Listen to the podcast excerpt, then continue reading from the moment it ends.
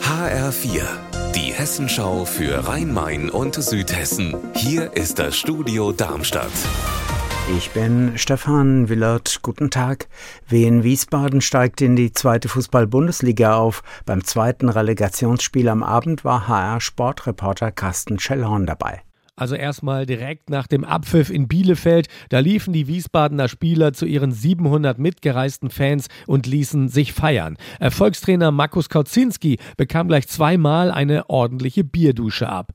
Die sportlichen Aussichten sind blendend. Jetzt hat es der SVWW in der kommenden Zweitligasaison mit Topclubs wie Hertha BSC, Schalke 04 oder dem Hamburger SV zu tun.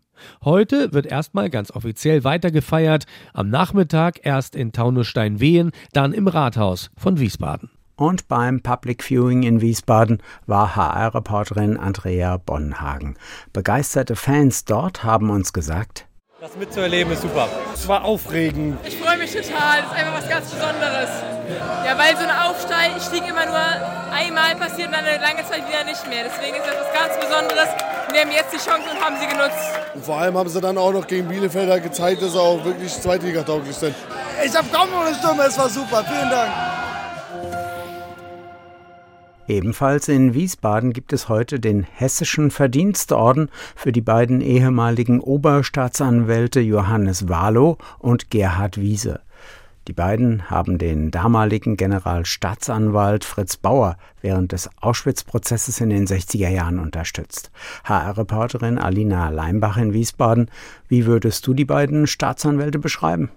Also man könnte die beiden Männer salopp als Nazi-Jäger bezeichnen. Johannes Wahlow und Gerhard Wiese, die beiden inzwischen über 90-Jährigen, die waren früher Staatsanwälte beim sogenannten Frankfurter Auschwitz-Prozess in den 60er Jahren.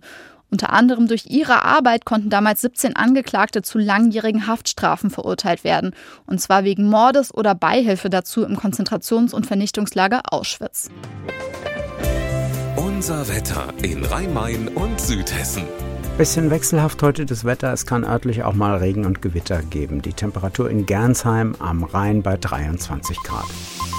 Für morgen ist wieder mehr Sonne für die Rhein-Main-Region vorhergesagt. Ihr Wetter und alles, was bei Ihnen passiert, zuverlässig in der Hessenschau für Ihre Region und auf hessenschau.de.